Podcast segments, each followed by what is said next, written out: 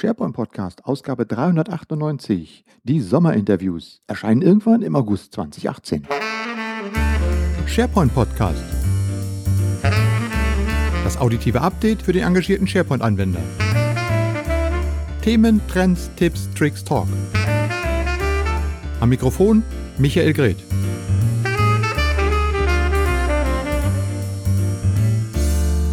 Mein heutiger Gesprächsgast, den finden wir nicht ganz auf dem anderen Ende der Welt, aber in, äh, wie heißt es doch, Kanada. Guten Morgen, sage ich jetzt mal. Hallo Olli.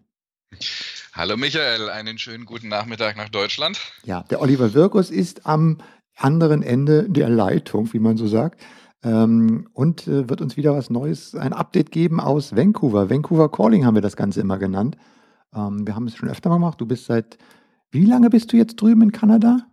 Ja, ist erschreckend. Das sind mehr als drei Jahre. Oh Gott, wie die Zeit vergeht, gell? Oh ja, oh ja, da sagst du was. Mhm. Und, nee, äh, ist, nee, ist, jetzt über drei Jahre her, das ist seit wir, seit wir hier rübergezogen sind mit der ganzen Familie.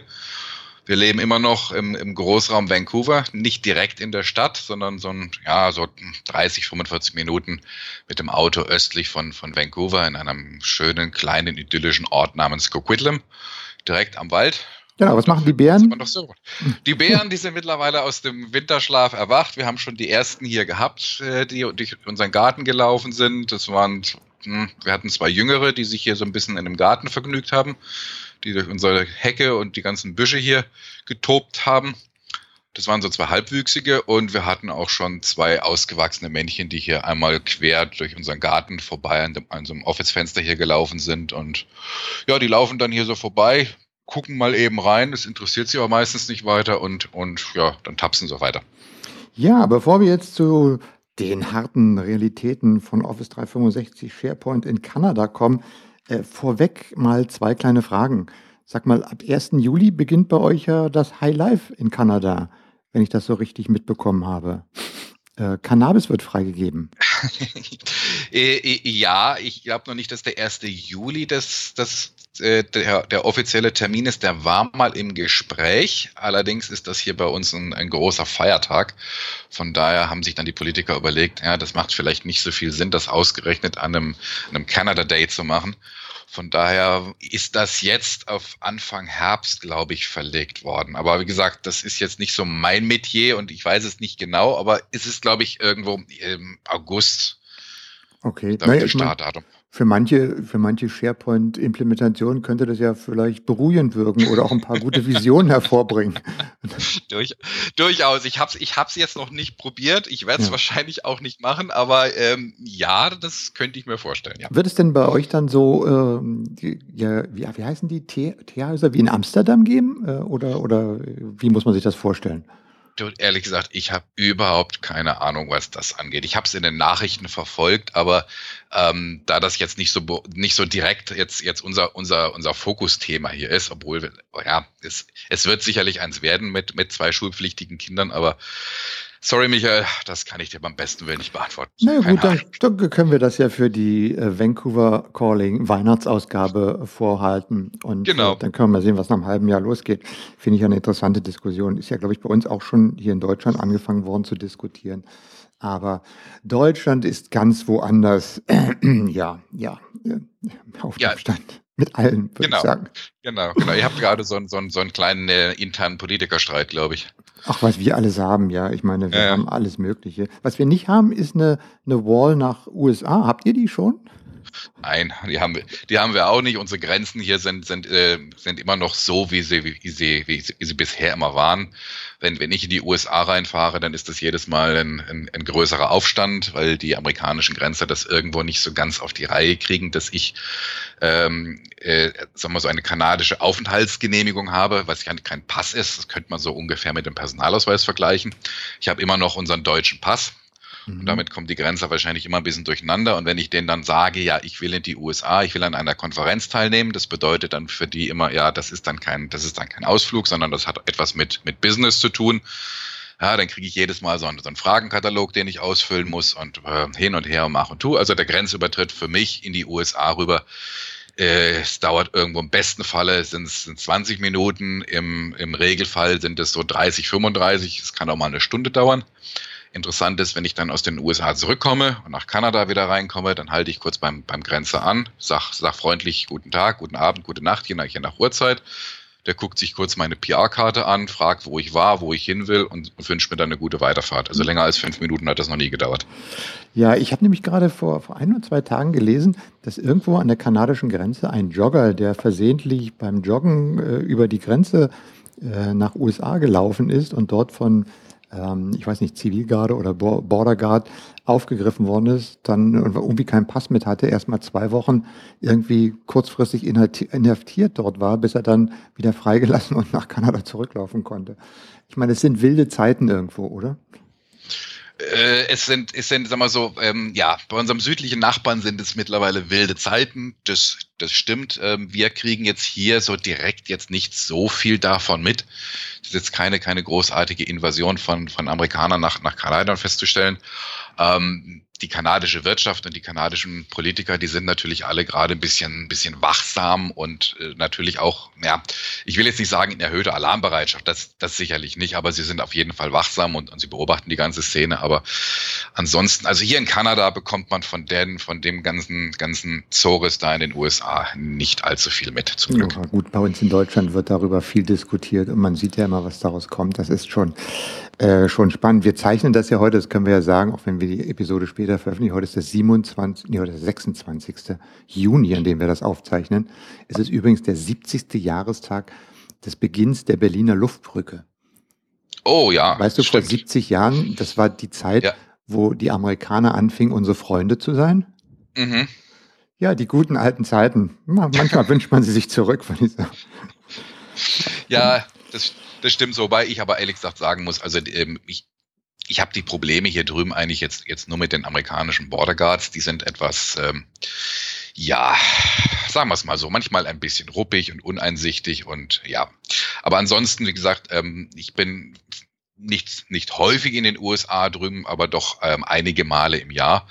Und ich muss sagen, ich merke da drüben unter der Zivilbevölkerung oder jetzt in den SharePoint User Groups oder mit, mit den anderen MVBs, mit denen ich mich dann drüben in den äh, USA öfters mal treffe, da merkt man von der ganzen Sache eigentlich gar nichts. Also mhm. da wird man, da wird man auch als, als Deutscher, der in Kanada lebt und jetzt gerade mal in den USA drüben ist, ähm, auch nicht komisch angeguckt. Das ist, das ist nach wie vor alles völlig normal, super freundlich, perfektes Verhältnis. Also da merkt man eigentlich relativ wenig von. Das ist ja, hauptsächlich glaub, an der Grenze. Genau, ich glaube, das ist auch diese ganze mediale Wahrnehmung, die man hat. Das sind ja alles irgendwie gefilmt gefilterte und verzerrte Bilder. Also das ist schon, ja, da irgendwie noch den, den, den Weg durchzufinden und so zwischen wahr, unwahr und, und was tatsächlich so ist zu unterscheiden, das ist äh, nicht einfach und wird auch nicht einfacher. Gut, lassen wir dieses Thema einfach mal hinter uns. Ähm, ich starte mal einfach so das offizielle Programm dieser Podcast-Ausgabe. Und ähm, im Sommerinterview beginne ich das immer gern mit der Frage, Olli, wie sieht denn für dich das moderne Intranet aus? äh, ja, das fragen mich viele Kunden momentan auch. Ähm, ich glaube, beim letzten Interview hat, hatte ich erzählt, dass ich gerade sehr viel Migrationen gemacht habe. Momentan ähm, flaut das mit den Migrationen ein bisschen mehr ab und wir machen mehr solche ähm, ja, großen Planungs, Planungsprojekte. Also das fängt wirklich an, noch, noch natürlich mit einer Migration, aber dann wirklich weitergehend, okay, wie, wie mache ich denn jetzt, äh, wie baue ich denn jetzt mein, mein, mein Corporate Intranet auf? Ähm, wie plane ich das ganze Ding, was will ich denn haben? Ich habe jetzt so viele Möglichkeiten für, für Collaboration zum Beispiel und solche Sachen. Wie plane ich denn das? Wie, wie strukturiere ich denn das? Und wie, wie, wie helfe ich als, als Consultant einem Kunden jetzt dahin zu kommen, wo er gerne hin möchte? Und da kommt natürlich auch mal die Frage, wie sieht denn jetzt so ein modernes Internet aus? Und ähm, ja, ich ringe mich mittlerweile dazu durch, dass ich ein bisschen weggehe von der Vorstellung, wie, wie, wie Microsoft das immer so gerne hätte und was Microsoft immer so gerne äh, publiziert. Und die, ich meine, wir beide kennen ja die wunderbar arbeitende Marketingmaschinerie von, von Microsoft. Ja. Ich versuche immer so ein bisschen auf die Realität zu gucken und äh, bevor ich einem Kunden diese Frage beantworte, mache ich meistens ähm, ja mehrere Workshops mit dem Kunden. Das ist das, das, das, was wir hier drüben immer so schön ähm, Assessments nennen weil ich möchte gerne wissen, wie arbeitet denn der Kunde bisher? Wo hat er denn so seine Schwierigkeiten? Wo hat er denn so seine berühmten Pain Points? Und äh, ja, was ist das, was, was den Mitarbeitern eigentlich so am meisten wehtut und was sie, was, was sie gerne geändert haben wollen? Und mit diesen Informationen, da kann man dann ganz gut eine, eine Struktur ableiten. Und meistens ist diese Struktur auch immer irgendwo so, dass man sagt, na gut, ähm, ich brauche schon irgendwo mein, mein, mein, mein Corporate Intranet, also alles das, was ich bisher auch immer so schön in SharePoint oder SharePoint Online aufgebaut habe. Es ist dann oftmals so, dass man manche Funktionalitäten aus SharePoint herauslagert.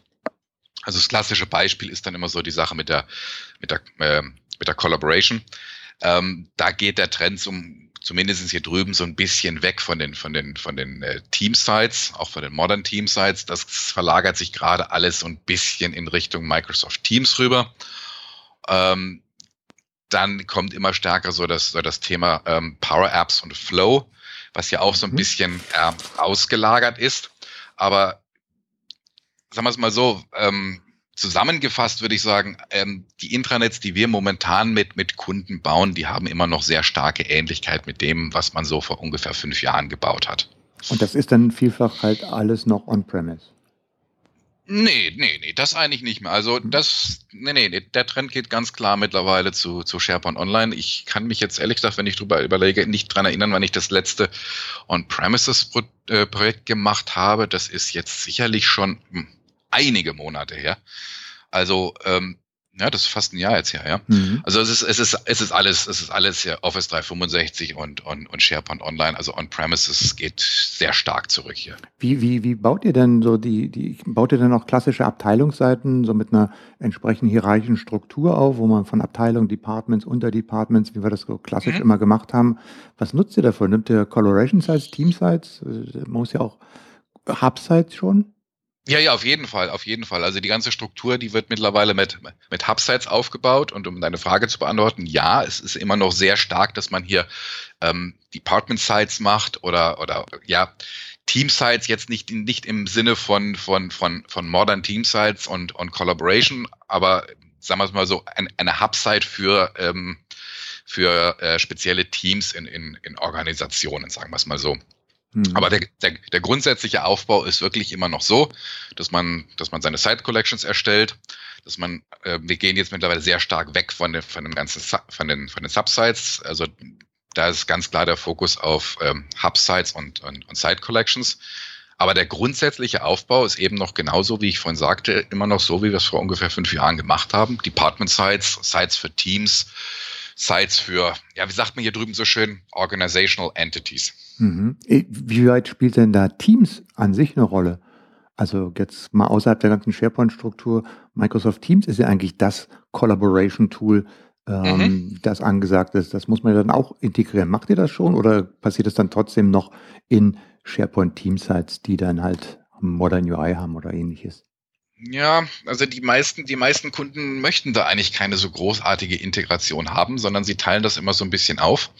Wenn ich, ähm, wenn ich ein Team habe, was, was jetzt für eine längere Zeit zusammenarbeitet, und längere Zeit, das sind dann, ja, das, das ist dann nicht ein paar Wochen, sondern das, das kann man dann in Monaten rechnen, die wirklich jetzt ähm, ein, ein, ein großes Ziel verfolgen und natürlich auch viel mehr, äh, viel mehr Infrastruktur außenrum brauchen, dann wird das oftmals mit, mit Modern Team Sites gemacht.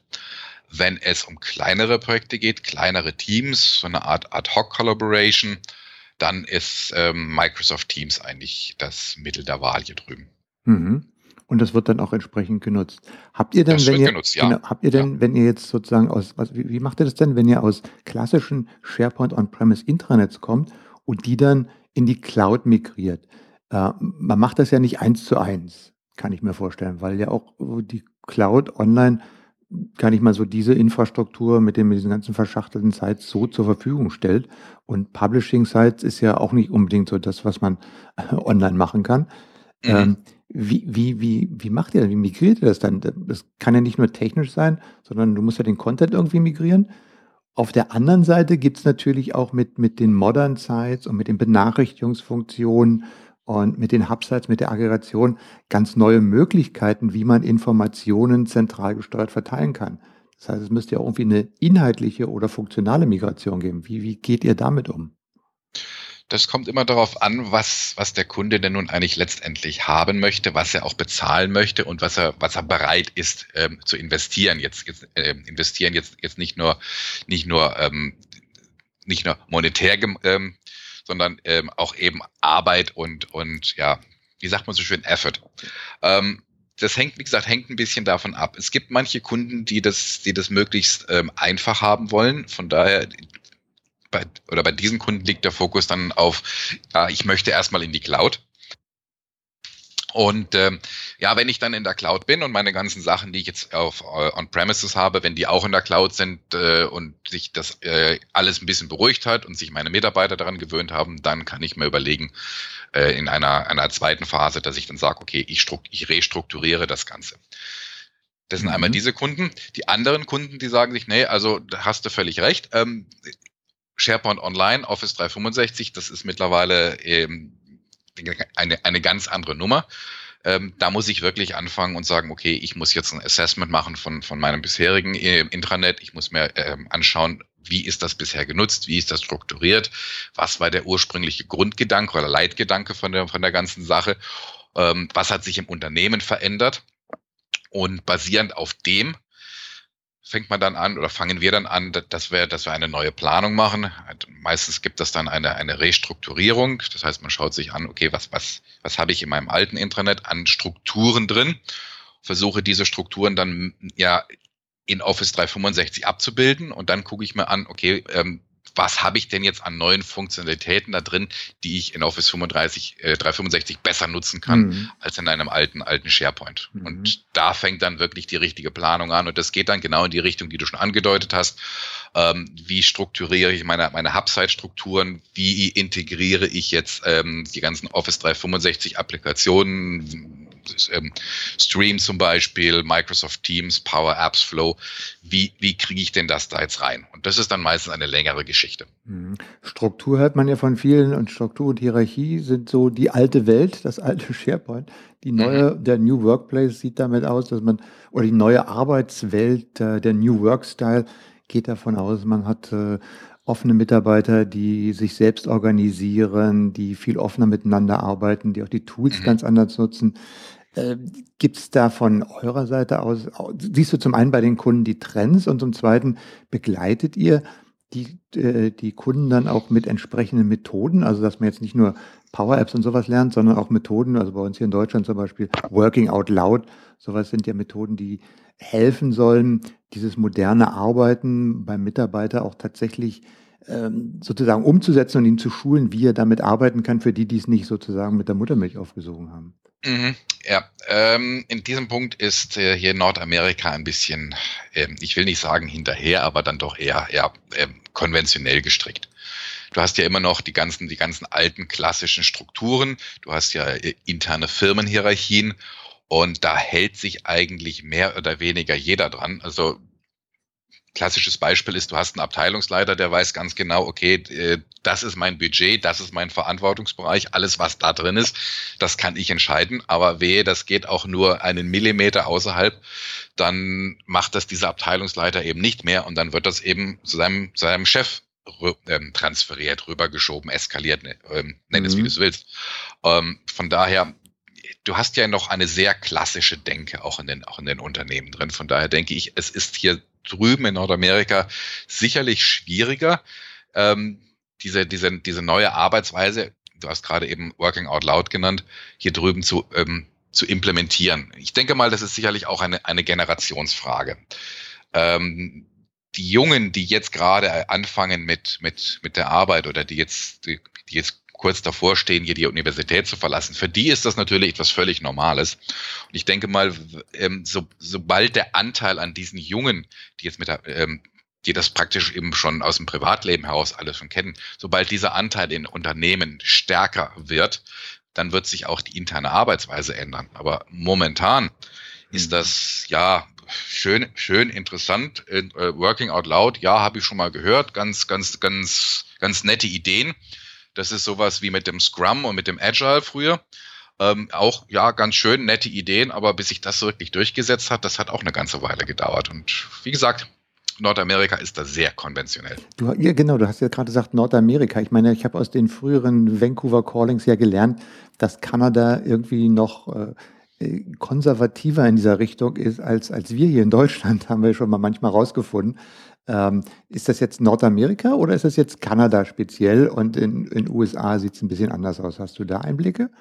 Ich würde, ich würde es eigentlich eher andersherum sehen. Also ich finde, zumindest mit den Kunden aus den USA, mit denen ich arbeite, die sind eigentlich konventioneller noch als, als manche, als manche Firmen hier drüben, hier drüben in Kanada. Also hier drüben ist man schon, also in Kanada ist man schon bisschen mehr dahinterher oder daran interessiert, auch mal, auch mal Sachen zu experimentieren, auch mal, auch mal Sachen auszuprobieren.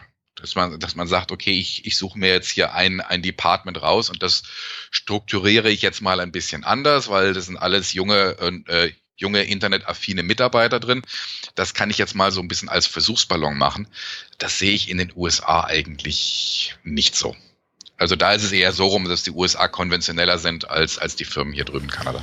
Wow, das finde ich ja super interessant, weil eigentlich, wenn ich so, wir leben ja alle in unseren Blasen und wenn ich so die, die SharePoint Office 365 Expertenblase ähm, verfolge, in denen wir ja uns immer aufhalten mit, mit all unseren MVPs und so weiter. Ähm, und wenn die aus USA berichten, ja, dann machen wir jetzt dieses Projekt wieder und dieses Projekt und, und Power Apps und äh, um Gottes Willen, der feste Arbeitsplatz ist das Teufelswerk schlechthin mittlerweile. Da hörst du ja manchmal irgendwie so auch bei Microsoft immer die Geschichten, was alles super toll läuft und wie das alles geht. Ähm, auch bei uns in Deutschland äh, hört man ja vieles, aber wenn man dann mal hinter die Kulissen schaut, dann sieht man auch, dass eigentlich noch vieles Traditionelles, manches noch gar nicht gemacht worden ist. Ich war gerade neulich wieder auch beim Kunden, habe da einen Workshop mitgemacht und ähm, die sind äh, auf SharePoint 2013 und von denen hatten die meisten noch nie einen SharePoint Online gesehen äh, und sind aber mit dem, was sie haben, im Moment ganz zufrieden, wollen aber sich natürlich auch weiterentwickeln und gucken natürlich auch, wie du gesagt hast, in Richtung ähm, was machen wir mit äh, jungen Mitarbeitern? Aber da, was, dass du mir jetzt so hier erzählst, dass, dass da auch so eine starken konservativen Dinge sind, finde ich interessant, weil eigentlich denkt man ja immer, Gott, die Amerikaner sind da eigentlich schon viel weiter und gar nicht so konservativ. Aber vielleicht ist das wahrscheinlich auch dann eher die Blase, die sich dann so in, in den nordwestlichen Territorium dann da rumtreibt, so in, in, in der Gegend Redmond und Co. und dann vielleicht noch im Silicon Valley. Aber wenn man dann in die Breite geht, ist es vielleicht doch ähm, auch ein bisschen ganz, anders. Ganz, ganz genau so, so ist es nämlich auch. Wenn, wenn du dir in, wenn, wenn du jetzt in die Technologiezentren gehst, und das ist eben schon, schon Seattle und Redmond genannt und wirklich Silicon Valley, das sind so die, das sind so die klassischen äh, Beispiele. Ähm, natürlich, wenn ich ein Projekt dort mache und wenn ich natürlich das große Glück habe, dass ich dort mit einer, mit einer Company zusammenarbeite, die, die schon irgendwo diesen ganzen, diese ganzen modernen Ideen verfolgt und auch äh, implementieren will, dann habe ich dann natürlich solche Projekte und habe ich natürlich ein super interessantes Projekt und dann kann ich das natürlich auch äh, groß promoten, keine Frage, ja. Nur, wie du eben sagtest, wenn ich, wenn ich mir die Breite angucke, also im Prinzip den Querschnitt, wenn, wenn, hm. wenn du so willst, ähm, dann ist das wirklich so, dass, dass die meisten an nordamerikanischen Firmen eher noch sehr konventionell aufgebaut sind, intern. Wie ich eben schon sagte, die ganze, die, die ganze Arbeitswelt, das ist also wirklich schon, schon ja, sehr stark strukturiert, noch, noch viel stärker als in Deutschland. Du hast da deinen Manager und der hat dann wieder seinen Manager und jeder hat da seinen Verantwortungsbereich und geht dann nicht drüber hinaus. Und dementsprechend werden natürlich auch die internen Tools aufgebaut und interne Tools, das betrifft natürlich dann auch ein, ein, ein Corporate SharePoint. Mhm. Wie weit spielen denn so, so äh, Tools wie äh, My Analytics und äh, diese, diese Analysefunktion eine Rolle? Äh, oh, das ist, sehr stark, sehr stark. Also das ist, das ist hier drüben eines, eines der Punkte, die kommen relativ schnell hoch. Ähm, da ist natürlich auch mal so das ganze, die, das ganze Thema mit, mit äh, Change Management, wie kann ich denn jetzt, wie kann ich denn jetzt ähm, monitoren, also beobachten, ähm, wie mein, wie mein SharePoint angenommen wird bei meinen, bei meinen Mitarbeitern. Und ähm, das ist etwas, was, was viele Firmen schon gleich mit der Restrukturierung dann irgendwo haben möchten, dass sie einen Plan haben, dann, äh, wie sagt man immer so schön, das Adoption Planning, das, das wollen die natürlich gleich haben und wollen natürlich auch irgendwo Zahlen und, und Metrics haben, mit denen sie dann nachher den Erfolg messen können. Mhm. Und das hat auch wieder drum, um zwei Gründe und ich denke mal, der Hauptgrund ist natürlich auch wieder, ähm, das, das ist letztendlich wieder irgendein Manager, der jetzt hier die Verantwortung für ein neues Corporate Intranet hat. Und der muss natürlich dann auch wieder seine Manager reporten und der muss natürlich dann auch irgendwie nachweisen können, okay, äh, war das ganze Ding successful? Hat das funktioniert? Oder habe ich da irgendwelche Schwierigkeiten? Ne? Oh, und der ist natürlich dann auch stark dahinterher, okay, ich brauche jetzt irgendwelche Zahlen, mit denen ich nachher belegen kann, okay, das, was wir da jetzt gemacht haben, ähm, das war gut, wird gut angenommen und ich habe die und die und die Benefits jetzt erreicht oder solche Sachen. Das ist der eine Punkt. Und natürlich zum, zum anderen wird das auch intern geguckt, wie wird denn jetzt dieses Internet angenommen, wo muss ich denn wieder etwas machen, wo muss ich noch vielleicht ein paar Stellschrauben drehen, um das ganze Ding jetzt noch besser zu machen. Aber das ist ein, das ist ein, ein, ein richtig großes Thema hier, ja. Naja, führt aber natürlich auch, wenn du jetzt gerade sagst, es sind noch diese klassischen Strukturen da und jeder guckt nur in seinen Bereich und schaut auch, dass er da nicht drüber tritt, ist natürlich auch mit diesem ganzen Analysesystem oder der, die Quantifizierung der äh, qualitativen Arbeit, wie man das vielleicht so schön sagen kann, kommt da auf uns zu. Das, was man früher, ich meine, am Fließband hat man das ja auch gemacht, alles eintakten, genau abmessen können, was wie lange dauert, was man machen kann. Und wir kommen jetzt so nach und nach dazu, dass eben auch die, dieses, was wir so Information Worker, Wissensarbeit und sowas nennen, dass das qualifiziert wird. Für mich immer das beste Beispiel, äh, wenn man mit My Analytics irgendwo nachvollziehen kann, wie viele E-Mails habe ich abgearbeitet, wie lange brauche ich, bis eine E-Mail abarbeitet. Das hängt natürlich auch ganz davon ab, was für Inhalte ich damit bearbeite. Ne? Wenn ich also äh, längere Anfragen kriege, dann mache ich vielleicht bloß sechs E-Mails pro äh, Stunde, weil ich mehr darauf antworten muss, weil ich mir auch bestimmte Dinge überlegen muss. Und ein anderer, der eher so am, am äh, Kettensupport liegt, der kann da mit Textvorsteinen, weiß ich was, 40 E-Mails praktisch abarbeiten. Da muss man natürlich dann auch, äh, da kommt wieder diese die, bisschen diese Zahlengläubigkeit rein. Und man hat jetzt vielleicht auch die Möglichkeit, mit, mit Zahlen Dinge zu bewerten, die man früher einfach immer äh, glauben muss. Also ich, ich, erinnere uns immer noch an die, die große Diskussion, die wir mit SharePoint ja mal mitgeführt haben. ROI. Ne? Was mhm. ist der ROI ja. von SharePoint, wenn ich das einführe? Und da, da war ja mal mhm. die, die, die, die Aussage war ja immer, na überleg mal, wenn ein Mitarbeiter pro Tag äh, 30 Minuten weniger suchen muss, dann hat er 30 Minuten pro Tag Zeit, äh, kreativ und, und, und positiv und im Unternehmenssinne zu arbeiten. Und ähm, wenn du das mal über das Jahr hochrechnest mit seiner Stundenzahl und pro Mitarbeiter, dann rechnet sich das Ganze in der Regel so in neun Monaten. So, und dann kam mal die Aussage, naja, aber wenn der die 30 Minuten jetzt eine Zigarette raucht. so, ja. ja, das kann ich nicht bewerten. Ne? Jetzt kommen wir aber mhm. mittlerweile durch My Analytics, dass da praktisch im Hintergrund, während ich mit dem ganzen Digital Workplace arbeite, in dem Hintergrund anfangen, Zahlen und Statistiken anzufallen, weil das ja genau nachvollziehbar ist, wie lange wer wo wann was wie gemacht hat. Äh, dass ich dann plötzlich so eine Quantifizierung reinbekomme, die äh, sicherlich in, zum einen hilfreich sein kann, wo ich sagen kann, oh, guck mal, das wird jetzt gar nicht genutzt, wo man früher auch mal nur sagen musste, hm, welche Seiten werden denn wirklich genutzt? Statistiken kann ich vielleicht jetzt viel besser sagen. Auf der anderen Seite hast du natürlich auch ein wunderbares Element, um aufgrund von Zahlen bestimmte Bewertungen auszurichten. Also ich sehe das äh, so ein bisschen kritisch und wahrscheinlich sehen wir das in Deutschland natürlich wieder alles besonders kritisch. Wir sind ja jetzt, aber wir sind ja jetzt auf der sicheren Seite. Wir haben ja dieses GVO. das hat uns, das sind wir jetzt, sind wir jetzt ganz ja. sicher. Mhm, ja, genau. Wie siehst du das? ähm, ja, sag mal so, der Verdacht drängt sich natürlich auf. Und du, du, hast natürlich auch recht, dass man auch mit diesen, mit diesen Zahlen, die ich jetzt aus, aus, aus My Analytics herausbekomme oder auch, wie gesagt, aus, aus, ja, aus dem ganzen, aus dem ganzen Backbone von, von SharePoint Online, da kann ich ja, da, da kann ich ja ungeheure viele Zahlen rausziehen. Es gibt ja mittlerweile auch von Microsoft dieses, dieses neue Office 365 wie heißt das Ding? Äh, Content Adoption Pack, dass man mhm. sich kostenlos runterladen kann. Und das, das, das Ding holt ja quasi die ganzen Zahlen aus, aus dem Hintergrund von SharePoint raus, bereitet die schon auf, äh, schiebt die rüber nach, nach Power BI und äh, mehr oder weniger alles automatisch. Das ist ja schon ein, ein richtig cooles Tool. Ich denke mal so, ähm, natürlich kannst du diese Zahlen auch nehmen, um jetzt ein bisschen die Effizienz von, von Mitarbeitern zu überprüfen. Eben dein Beispiel, der eine Mitarbeiter schafft äh, fünf E-Mails pro Stunde, der andere schafft 40. Warum ist das so? Ja? Wenn ich natürlich einfach nur hingehe und auf diese Zahlen gucke, dann denke ich mal, dann gibt das ein bisschen verfälschtes Bild, weil ich muss mir natürlich ein bisschen genauer angucken und auch das wieder mit deinem Beispiel, was sind denn das jetzt letztendlich für, für E-Mails, die da bearbeitet werden? Ich muss natürlich auch diese Zahlen in einen gewissen Kontext setzen. Ich sehe da aber gar nicht mal so das große Problem drin, denn ähm, sagen wir es mal, ich sehe das, ich sehe das eigentlich eher anders.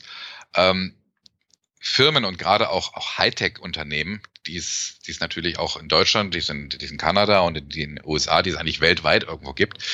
Die haben, die haben momentan ein, ein, ein relativ großes Problem. Die brauchen, die brauchen nämlich Nachwuchs. Die brauchen nämlich ähm, ja, neue Ingenieure, neue, ja, neue Mitarbeiter, neue, neue Developer.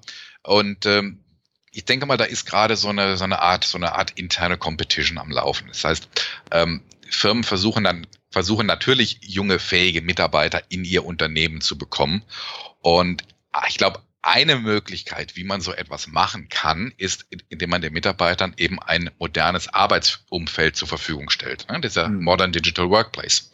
So, ähm, wenn natürlich diese Mitarbeiter jetzt das merken, ja, es gibt jede Menge Unternehmen, die, die mich quasi hofieren, die mich alle haben wollen und ich habe fast schon die Situation, dass ich dass ich mir das beste oder das für mich vermeintlich beste Unternehmen heraussuchen kann. Und wenn der Mitarbeiter dann dort anfängt und dann aber irgendwo feststellt, naja, die haben ja ein schönes SharePoint Online und Office 365 und alles super toll und irgendwie eingerichtet, aber die fangen im Hintergrund da an, hier mich, mich, mich permanent mit irgendwelchen Zahlen äh, zu überwachen, meine, meine Effizienz zu, zu, zu monitoren all solche Sachen ah, nee, lass mal gut sein, ähm, dann bleibe ich eben nicht hier. Es gibt jede Menge andere Unternehmen, die mich, die mich mit Kussern nehmen würden, dann gehe ich eben wieder und dann gehe ich, dann gehe ich eben zur Konkurrenz. Ich glaube, ich glaube, es soll, es geht eigentlich eher so ein bisschen in diese Richtung. Mit, ähm, Unternehmen nutzen natürlich auch das Arbeitsumfeld und gerade auch Hightech-Unternehmen nutzen das, das angebotene Arbeitsumfeld natürlich auch, um um ja, um Mitarbeiter, ja, ich will nicht sagen zu ködern, aber um, um ihnen doch äh, das Arbeiten in diesem speziellen Unternehmen jetzt irgendwo schmackhaft zu machen oder ähm, ja, sie, sie im Prinzip, sie im Prinzip anzuwerben. Das mhm. ist eine Art, das ist eine Art, ähm, ja, Competition hier drüben. Mhm. Und ich glaube, das ist so mittlerweile der Haupttreiber für, für zumindest für die Hightech-Unternehmen zu sagen, ja gut, ich brauche ein Modern Digital Workplace. Natürlich brauche ich meine Zahlen, um zu gucken, wie wird das ganze Ding genutzt. Aber dass jetzt dann wirklich äh, nachgeschaut wird, wie viel jetzt, wie viel E-Mails jetzt ein, ein, ein Mitarbeiter ähm, pro Stunde schafft oder wie, wie viele Stunden er am Tag überhaupt mit E-Mail beschäftigt ist oder mit wie viel anderen Kollegen er wie viel Zeit pro Woche ähm, im, im Chat verbringt. Äh, ich glaube, das ist hier eigentlich eher nicht so. Das, also im, meine Erfahrung zeigt da eher, das ist eher die Ausnahme. Mhm. Naja gut, auf der anderen Seite, wenn das Material da ist, man weiß ja immer nicht, wie es weiter verwandt wird und so weiter. Aber Ja, ich gebe dir da völlig recht, man hat ja, wie gesagt, es sind, gibt zwei Seiten davon, aber ich finde auch mal, es ist gut, wenn man, wenn man auch beide Seiten anspricht, weil es passiert ja mittlerweile auch online und, und bei Office 365 so viel im Hintergrund, wo man Mhm. eigentlich gar nicht mehr merkt, was passiert, weil ja ähm, das Thema künstliche Intelligenz immer weiter aufkommt. Du hast vorhin schon mal in einem kleinen Nebensatz erwähnt, Microsoft Stream. Äh, das Videoportal. Habt ihr da schon mal mhm. was gebaut in der Richtung? Nur mal so als kurze Zwischenfrage. Nein, nein, noch nicht, aber ich bin jetzt hier gerade, ich habe jetzt gerade ein neues Projekt angefangen mit, mit, einem, mit einem größeren Kunden, der, äh, der im Prinzip kanadaweit aufgestellt ist. Und dieser Kunde, der hat bisher YouTube verwendet, um ganzen, um ganzen, die ganzen Videos, interne und externe Videos irgendwo mhm. ähm, abzulegen. Und da sind wir jetzt gerade dabei, ähm, Stream zu verwenden für die internen Videos und alles, was, was, was extern oder was, was für, ja, was für dein, ein, ein globales Publikum ist, das bleibt natürlich auf, auf YouTube, weil, es letztendlich einfacher ist und weil das, weil das ein etablierter Prozess ist. Aber die ganzen internen Sachen, die werden wohl in Richtung Stream äh, migriert werden und da werden wir jetzt eine neue Struktur dafür aufbauen. Und das ist etwas, was mich gerade, ja, ich kann es ruhig sagen, was mich, was mich wirklich begeistert. Weil ich finde, das ist, das ist eine ziemlich super Idee, das ganze Ding mal so aufzubauen mit den, mit den ganzen, ähm, ja, mit, mit den ganzen Gruppen und Channels und was es da, was es da so alles gibt. Das ist ja fast schon ähm, aufgebaut intern wie, wie, äh, wie Microsoft Teams. Und das wird eine ziemlich spannende Sache. Ja, also ich finde ich finde das ja auch super, äh, das Stream, weil man da wirklich relativ schnell und zügig ein verlässliches Portal aufbauen kann, mit dem man die ganzen Videos verwalten kann und dann eben auch mit Berechtigung versehen kann, dass äh, eben auch äh, Policies im Unternehmen damit berücksichtigt werden können.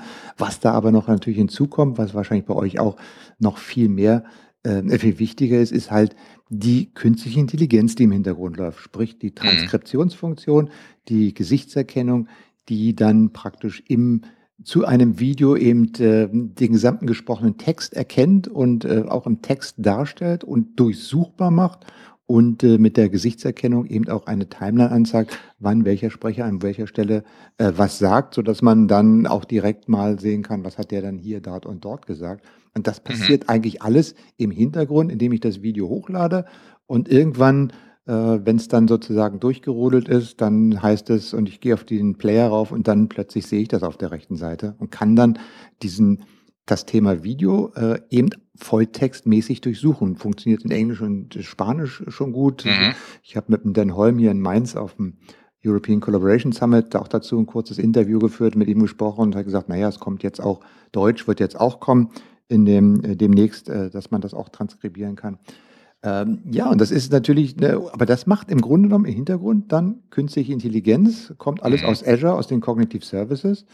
Ja. Und äh, wenn man dann eigentlich mal in Azure reinschaut, dann sieht man ja auch, dass äh, diese Cognitive Services eigentlich schon mehr können als Stream. Also diese Gesichtserkennung, äh, das kann ja Azure schon länger und das kann man dann auch noch trainieren, dass man sozusagen bestimmte ähm, dass man Personen einfach mit bestimmten Bildern bevorratet und dann sagt, so lerne mal diese Bilder, es ist alles der Michael und dann lerne mal, wie der aussieht, sodass du ihn immer erkennen kannst und dass es dann automatisiert geht. Mhm. Das ist ja aber alles noch nicht in äh, Stream sozusagen an die Oberfläche gebracht, sondern sind ja nur Teile da dran.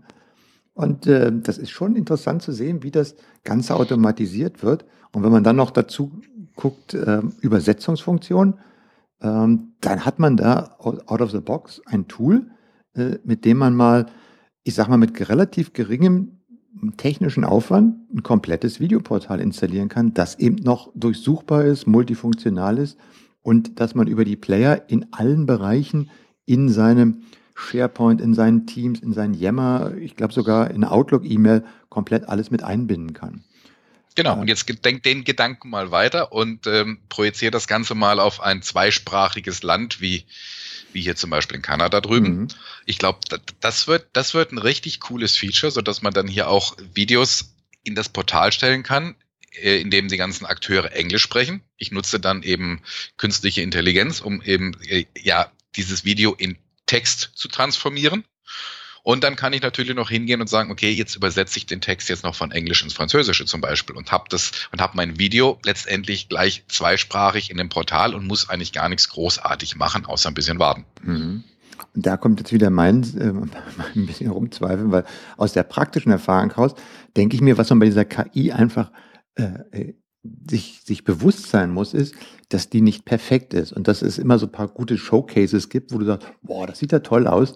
Wenn man dann aber mal ins Detail geht, dann stellt man fest, dass gerade zum Beispiel, das ist mir neulich wieder aufgefallen bei diesen Übersetzungsfunktionen. Ich habe einem englischen äh, Video, einem Podcast, ne, einem Videocast, einem Webinar äh, beigewohnt, was über Skype Broadcast verteilt wurde. Und das war in Englisch und dann konnte man unten aber einschalten, ach, mach mir mal automatisch eine deutsche Übersetzung. Und dann wurden mir quasi dort die, die deutsche Übersetzung angezeigt. Und ähm, das war lustig. also, äh, wenn du das Original gehört hast und das, was mhm. übersetzt wurde, das war dann, ich sag mal, ich konnte den Sinn mitkriegen, aber was da drin stand, das war teilweise abenteuerlich. Und da kommt mir immer so die, die, die Idee oder die, der, der Gedanke, was man auch bei diesen PowerPoint-Präsentationen immer sieht, wo man sagt, ja, PowerPoint, das kannst du jetzt automatisch äh, in andere Sprachen übersetzen, das ist ja wunderbar, dann können die alle daran teilnehmen. Ich bekomme zwar den Sinn mit, aber gerade wie du sagst, wenn ihr das in Englisch hochladet und dann nach Französisch übersetzt, dann möchte ich ja nicht nur, dass derjenige, der in einem französischsprachigen Teil äh, sich das anguckt, dass er den Sinn mitkriegt, sondern vielleicht kommt es ja gerade auch im internen Bereich darauf an, dass er bestimmte Feinheiten mitkriegt. Ja, wo dann bestimmte Dinge sind, die ja, sich dann gerade ja. unterscheidet und da muss man, äh, wie gesagt, wir sagen ja alle, boah, super, ich lade das Video hoch, alles transkribiert, toll, yuppie, yuppie. Mhm. Äh, man muss sich aber bewusst sein, dass man dann doch nochmal genau hingucken muss und äh, dem im Moment noch kritisch gegenüberstehen soll, weil die Qualität dessen, was da ist, noch nicht so ist, dass man sich da hundertprozentig darauf verlassen kann. Ich meine, jetzt bei Englisch, Französisch könnte ich das noch tatsächlich, wenn ich zweisprachig bin, auch noch überprüfen. Aber wenn du jetzt sagst, Englisch nach äh, Mandarin oder sonst wohin, da ist dann, da musst du dich dann darauf verlassen können. Ja, das ist natürlich richtig. Die, die ganze Sache ist natürlich jetzt noch nicht perfekt. Aber sehen wir es mal so. Äh, ich, ich, ich sag mal so, es ist, für mich ist es ein großer Schritt in die richtige Richtung. Natürlich ist es noch nicht perfekt, aber ich denke mal, ähm, in, in, der nahen Zukunft wird sich da eine ganze Menge tun. Wenn ich mir jetzt mal angucke, so die ersten, die ersten ähm, Übersetzungsservices, die es im Internet so gab, so Google Translate, sowas rum, die haben am Anfang, die haben am Anfang wirklich, ja, wie sagtest du so schön, sehr lustige Ergebnisse mhm. gebracht.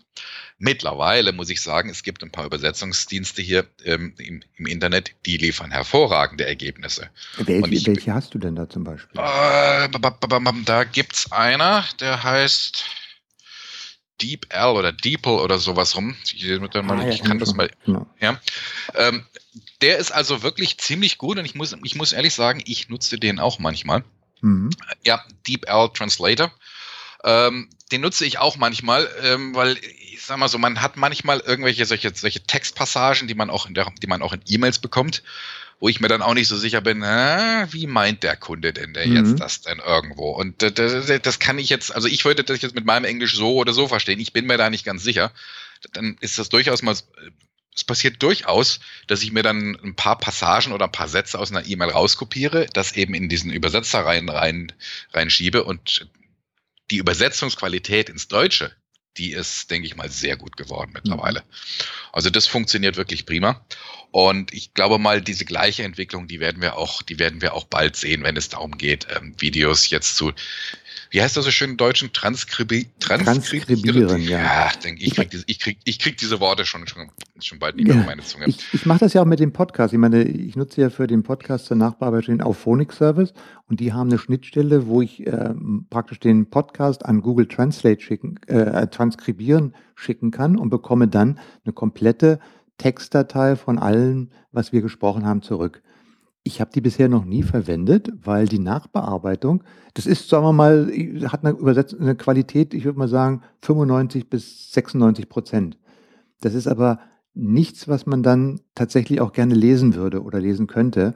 Ähm, da ist einfach noch, und das läuft schon seit einem Jahr so, seitdem ich das nutzen kann. Und ich, immer wieder gelegentlich schicke ich mal einen Podcast hoch und gucke mir dann an, was da zurückkommt.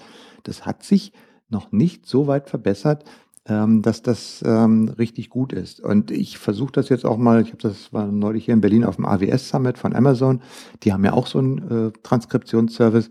Da werde ich jetzt mal auch das probieren, was da hinkommt, ähm, ob das besser wird. Aber das ist, scheint auch noch eine ziemliche Herausforderung zu sein.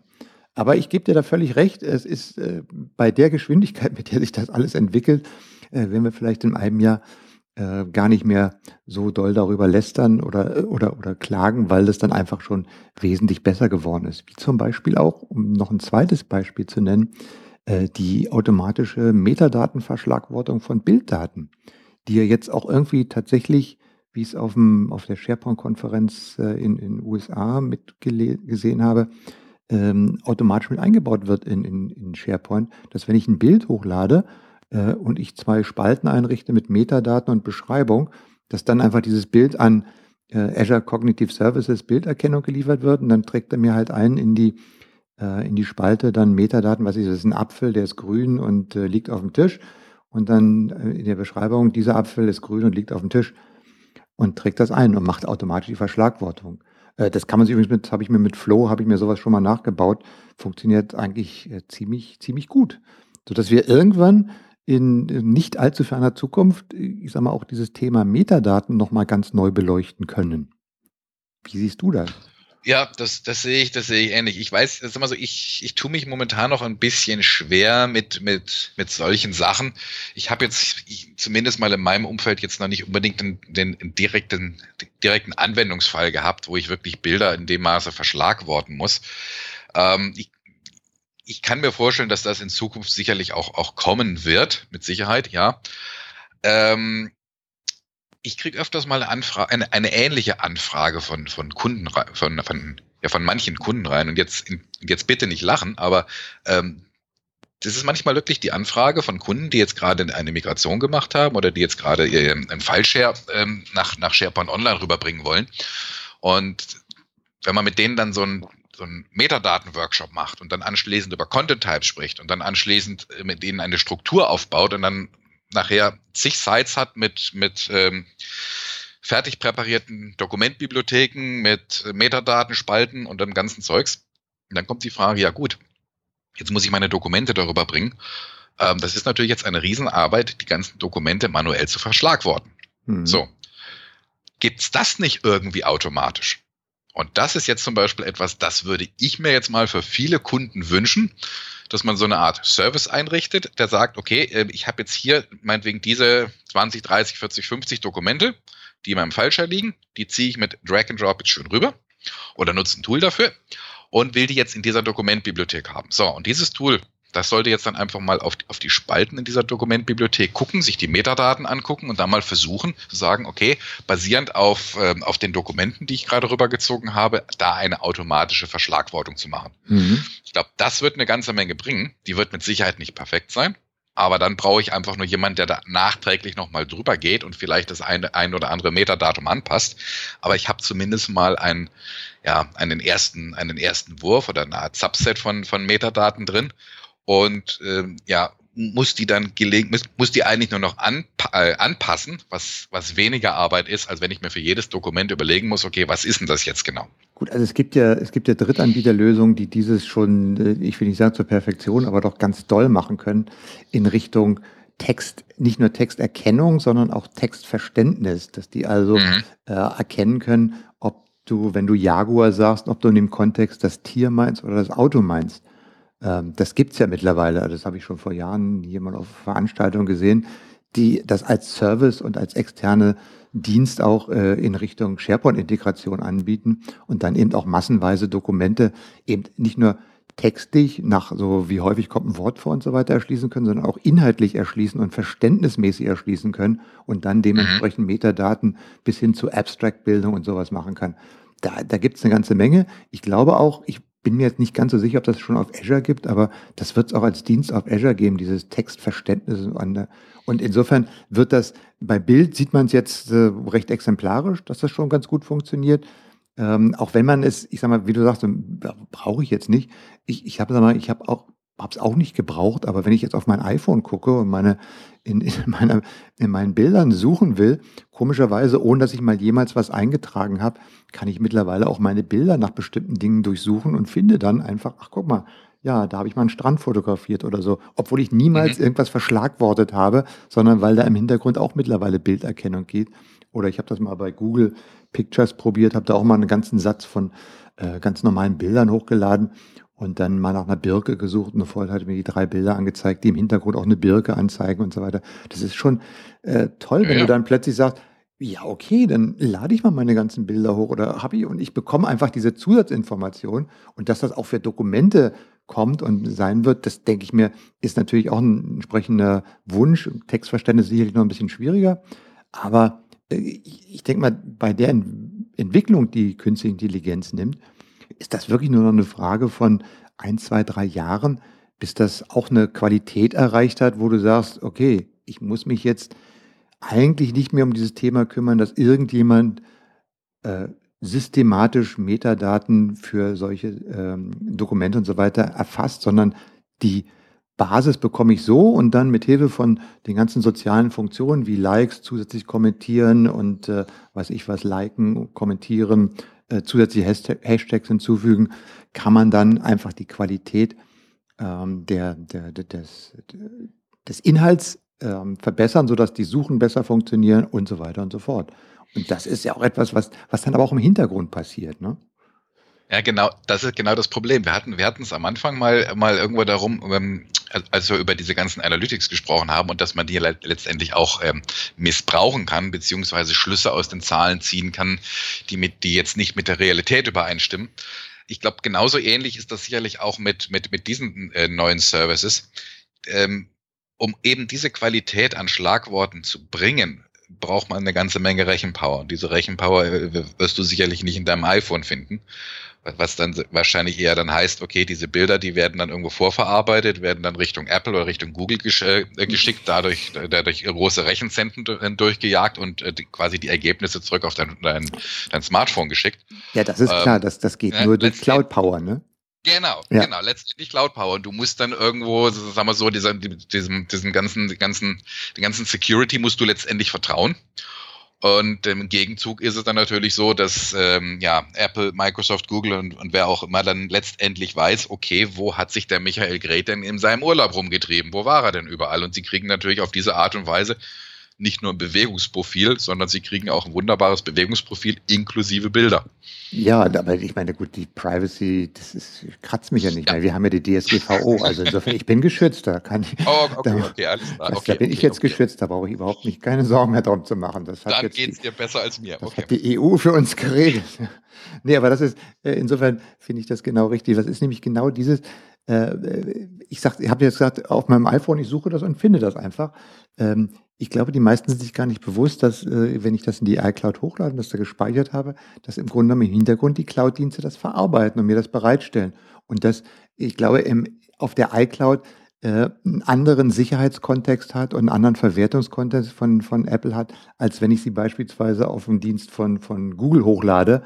Ähm, mhm, sicherlich. Nicht wahr? Und da habe ich dann auch, ich habe da auch nur ganz normale, also so völlig ohne Dinge hochgeladen, aber es ist schon interessant zu sehen, was dann auch daraus geschlossen wird. Und genau das ist das, dass je mehr diese KI jetzt rein in, ins, ins Unternehmen einfließt, dass wir uns immer mehr darauf verlassen, dass im Grunde immer mehr im Hintergrund passiert, was unsere Arbeit beeinflusst, was auch vielleicht die mhm. Ergebnisse unserer Arbeit beeinflusst, das aber auf Basis von KI äh, ermittelt worden ist oder genau. bewertet worden ist und wir uns dann wirklich immer bewusst sein müssen, okay, äh, da sollte man, sollte man vielleicht noch einen Blick drauf werfen und wenn ich weiß, okay, das funktioniert immer, dann kann ich mich darauf verlassen, aber wenn es kritisch ist, man muss den Blick darauf werfen.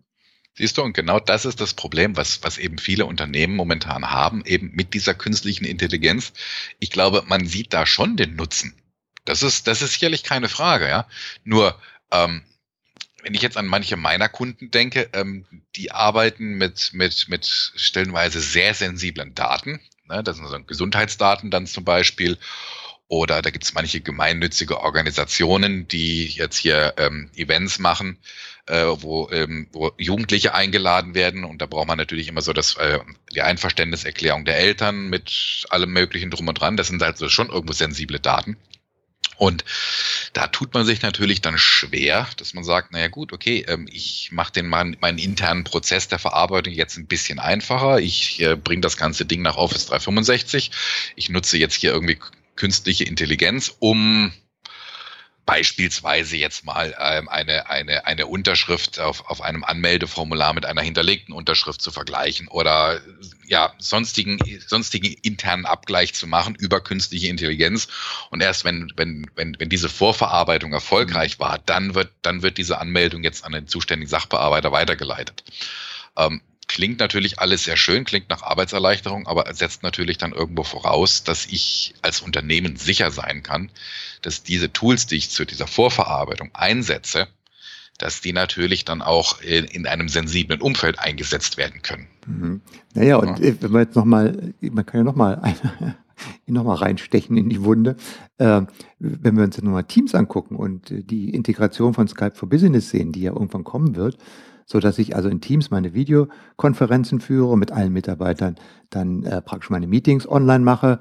Und anschließend ist Teams dann in der Lage, dieses Video äh, oder die gesamte Konferenz als Video aufzuzeichnen und lädt sie dann auf Stream hoch in das Portal, damit sie dann auch für nachträgliche äh, oder für andere Mitarbeiter nochmal nachträglich zu sehen sind, macht dann automatisch die Transkription, äh, dass das also auch alles inhaltlich durchsuchbar ist, sagt auch noch, wer wann wo was gesagt hat und archiviert das dann. Und du kannst dann im Prinzip in der, wenn man das mal so komplett durchdenkt, auch nach fünf Jahren nochmal genau nachsagen, aber der Olli hat am Meeting am 27.05.2014 hat er da an dieser Stelle das und das gesagt und der ist schuld daran. Ja, was, was schäme ich, was schäme ich meine Worte und Erklärungen von vor fünf Minuten? Ja, ja, ich meine, aber, nee, aber da hast, da hast du natürlich völlig recht. Ja, ja, ganz, ja, ja, Ganz genau, das ist das Problem, ja. Auf der anderen Aber Seite ist es natürlich, auf der anderen Seite gebe ich, sage ich, ist es wunderbar, weil wie oft ist man eben gerade, wenn man in Meetings drin ist und entwickelt bestimmte Ideen und erklärt was und dann hat man oben ein kleines Protokoll und sagt, sag mal, da war doch noch was und der hat doch was gesagt, ist der nicht mehr da oder ähnliches. Dann, wenn man das nochmal recherchieren kann oder auch anderen, die nicht daran teilgenommen haben, eben auch diesen Content erschließt, indem sie dadurch suchen können und finde an der Stelle, ach, da hat der und der die Erklärung gegeben, ist ja super interessant. Es muss ja jetzt nicht nur vertrauliche, sondern es können ja auch mal, ein bisschen öffentlichere Gespräche sein. Ist das schon eine super Sache? Also toll, ich meine, ich mache seit 398 Ausgaben Podcast. Ich wäre super happy, wenn alle meine Podcasts durchsuchbar wären. Ja, das wäre toll, dass man da nochmal nachvollziehen kann, wann was wo gesagt wurde. Aber auf der anderen Seite muss man eben sagen, wir haben es vorhin bei den Analytics schon gesagt, tolles Tool. Aber auf der anderen Seite, ja, mir in vier Jahren nochmal per Suche vorhalten kann, wo ich irgendwas gesagt habe, äh, erfordert es auch eine andere Arbeitskultur. Ja, natürlich hat das auch was mit der Arbeitskultur zu tun, aber sagen wir es mal so, in diesem Fall, in dem Moment, wo du ein Video aufzeichnest und dieses Video irgendwo ablegst, ja, dann, dann, dann, dann ist, dann ist diese Information letztendlich irgendwo protokolliert. So, ähm, wenn ich jetzt eine Stunde Workshop aufnehme und ich möchte mir nach, nach vier Jahren nochmal angucken, ähm, was hat der Oliver denn da damals über Microsoft Teams gesagt und das war ja totaler Blödsinn, aber äh, ich will jetzt genau wissen, was er, was er uns damals vorgeschlagen hat. So, dann, dann müsste ich heute, müsste ich mir heute dieses ganze Video angucken.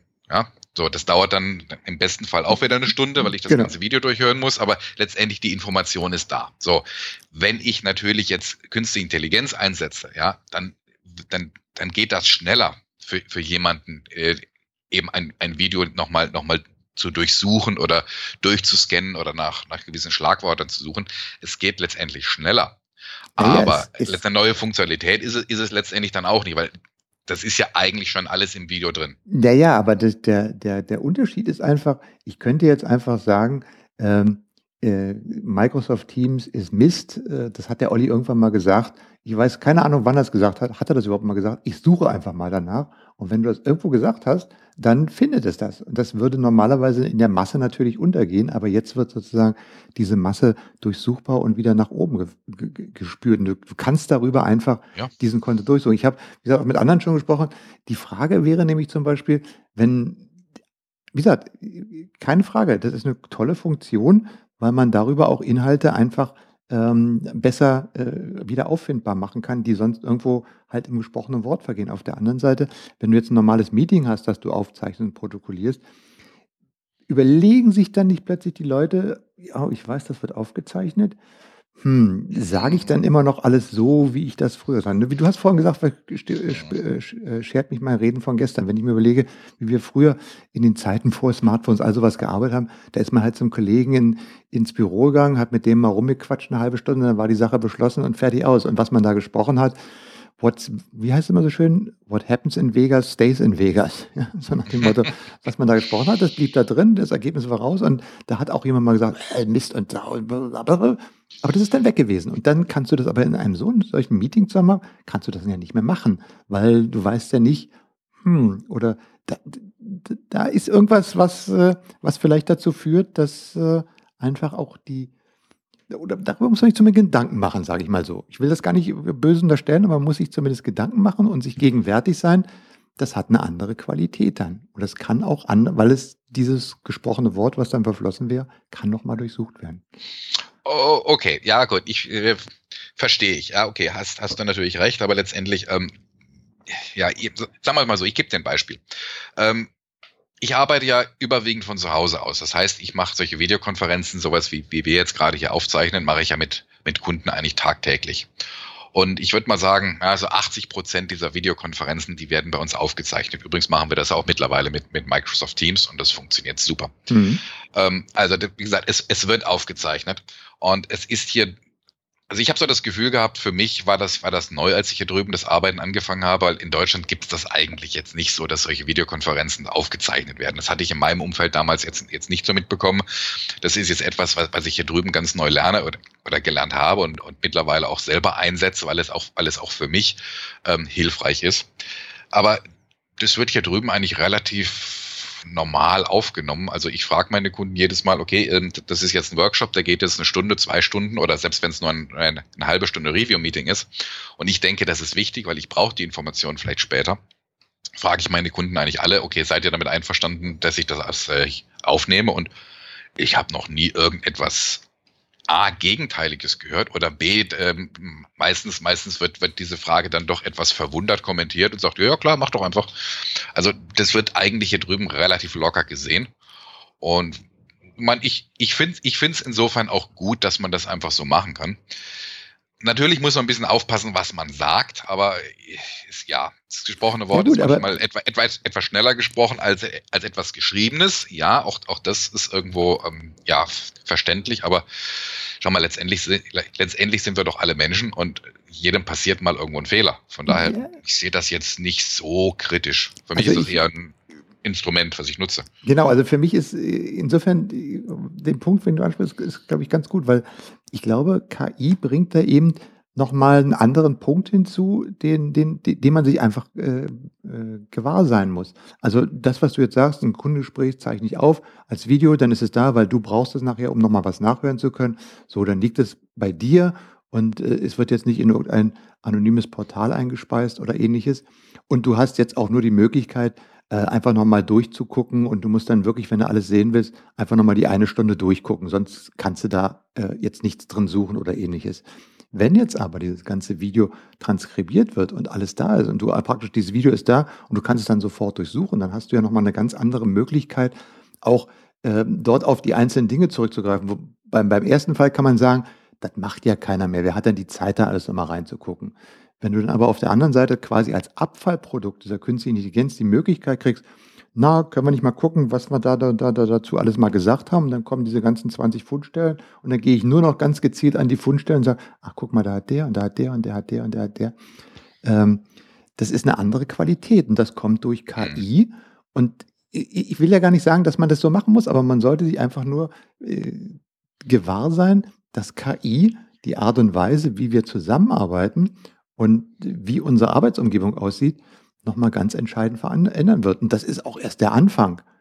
Ja, ja, natürlich. Mir, ja? Wenn du siehst, was da noch mit Spracherkennung und mit, mit Gesichtserkennung hinzukommt und wenn man jetzt gesehen hat, das äh, habe ich neulich irgendwo gesehen bei einer, bei einer Demo, die haben äh, ein Video gemacht, mit dem sie quasi Barack Obama etwas sagen lassen konnten, was der eigentlich nie gesagt hat, aber mhm, das sah mhm. eins zu eins aus, also du hattest nicht mhm. mehr sehen können, wie das gefälscht ist. Und ähm, also, wie gesagt, zweischneidiges Schwert, ähm, aber ich finde es gut, dass du ja. da auch ein bisschen anders aufgestellt bist. Das ist ja gerade das Schöne an so einem Podcast, dass man da auch mal ein paar andere Meinungen hört und ein bisschen andere Sichtweisen kennenlernt. Ähm, ich freue mich jedenfalls darauf, wie das äh, Ganze so weitergehen wird, weil es ist einfach super spannend zu sehen, was man da mittlerweile alles machen kann. Da gebe ich dir völlig recht. Und ja, wie sagt man hier drüben ähm, so schön, we're on the same page. Das heißt, ich, ähm, stimmt schon, stimmt schon was, was du da alles, was, was du sagst. Ich gebe dir auch völlig recht, dass das eine ganz andere Qualität da rein ist. Ähm, wie gesagt, ich, ich sehe das momentan nur relativ locker und eine kleine Korrektur noch eben, wenn ich solche Videoaufzeichnungen mache, dann mache ich die nicht nur für mich, sondern dann werden die auch bei uns so abgelegt, dass auch der Kunde sich das später nochmal anhören kann. Also wir haben, wir haben für jeden Kunden eine eigene Projektseite ähm, auch in SharePoint Online und da werden die ganzen Sachen abgelegt, weil es ist auch für den Kunden manchmal wichtig, ähm, nach einer Weile nochmal nachzugucken, okay, was haben wir denn damals wirklich genauso beschlossen oder mhm. wie wurde das damals erklärt? Also das stellen wir unseren Kunden genauso zur Verfügung und das bleibt dann auch für ein paar Jahre mit Sicherheit dann irgendwo auf diesen Kundenseiten stehen. Also die Sache ist da, man muss sich, wie du schon sagst, muss sich vergegenwärtigen, dass das einfach so ist, dass auch eben eine Transkription, da gebe ich dir auch völlig recht, eine andere Qualität da reinbringt. Auch klar, aber wie gesagt, ich sehe das momentan noch vergleichsweise locker, weil, weil für mich ist die Information im Video vorhanden. Es ist einfach nur einfacher, das ganze mhm. Ding, das Ganze wieder heraus zu extrahieren. Wo ich eher die Gefahr sehe, ist, wenn ich so eine, eine automatische Transkription da habe, ist, dass der Kontext verloren geht. Mhm wie etwas, wie etwas erklärt wurde. Das ist also die, die, die menschliche Sprache, die ist da also schon relativ komplex. Das heißt, ich kann einen ganz anderen, ich kann einen ganz anderen Kontext konstruieren, wenn ich jemandem etwas erkläre. Und wenn ich dann nur eine gewisse Textpassage aus dem Video heraushole, dann geht der ganze Kontext verloren. So, und das ist natürlich wieder das Gleiche, was wir am Anfang schon hatten mit den Analytics. Auch die muss man eben nur, die muss man im Kontext betrachten. Nur dann macht es Sinn. Hm. Ähm, ja, also, aber gut, mich, also mich, ich finde es ein super Use Case, was du auch gesagt hast. Äh, gute Ideen, die man machen kann. Mich, wie gesagt, betrifft es nicht. Ich bin ja geschützt. Ich habe ja DSGVO. Insofern kann mich das alles nicht mehr tangieren. Wir sind ja in, in Europa mittlerweile durch diese wunderbare Datenschutzgrundverordnung komplett sicher vor Datenverlusten, vor missbräuchlicher Verwendung und allem drum und dran. Es ist mhm. richtig herrlich. Ihr könnt, ihr, ihr könnt jetzt auch problemlos euer Handy verlieren. Schon klar. Ja, genau, da ist ja eh nichts drauf oder so weiter. Olli, neben mir steht Paulchen Panther und das heißt, wer hat an der Uhr gedreht? Ist es wirklich schon so spät? Und ich schaue auf die Uhr, wir haben schon über eine Stunde gesprochen. Ähm, es war wieder äh, absolut äh, interessant, mit dir zu reden und mal wieder ein paar andere äh, Aspekte zu hören, äh, gerade wie es bei euch in, in Kanada läuft. Ähm, vielen Dank dafür. Ähm, Sehr gerne. Und doch. wir werden ein nächstes Vancouver Calling spätestens wieder zu Weihnachten machen. Ja, vielleicht schaffen, wir, vielleicht schaffen wir noch mal irgendwo so eine, so eine Art Herbstausgabe. Können ja? wir auch mal gucken. Können vielleicht wir kriegen wir das noch mal hin. Aber ansonsten, ja, ich freue mich jedes Mal, wenn, wenn ich so ein paar von, von den Erfahrungen oder von, von meinem Gelernten hier drüben mit, jetzt in Kanada mal so ein bisschen mit dem, was, was in Good Old Europe alles so passiert, spiegeln kann. Und ja, das macht, das macht richtig Spaß, das mal mit dir dann irgendwo so von verschiedenen Seiten zu beleuchten, zu gucken, wo sind die Gemeinsamkeiten, wo, wo, wo sind die, wo sind die Differenzen oder wo sind die Unterschiede. Und ich hoffe mal schwer, dass das, äh, dass, dass das unsere Hörer genauso sehen. Ja, Schönes Schlusswort. In diesem Sinne wünsche ich dir einen schönen Sommer und ähm, ja, dann äh, bis zu einem späteren Zeitpunkt, wenn es wieder mal heißt Vancouver Calling. Vielen Dank, Olli. Gern geschehen. Das war der SharePoint Podcast. Das auditive Update für die engagierten SharePoint-Anwender. Feedback und Kommentare bitte auf sharepointpodcast.de.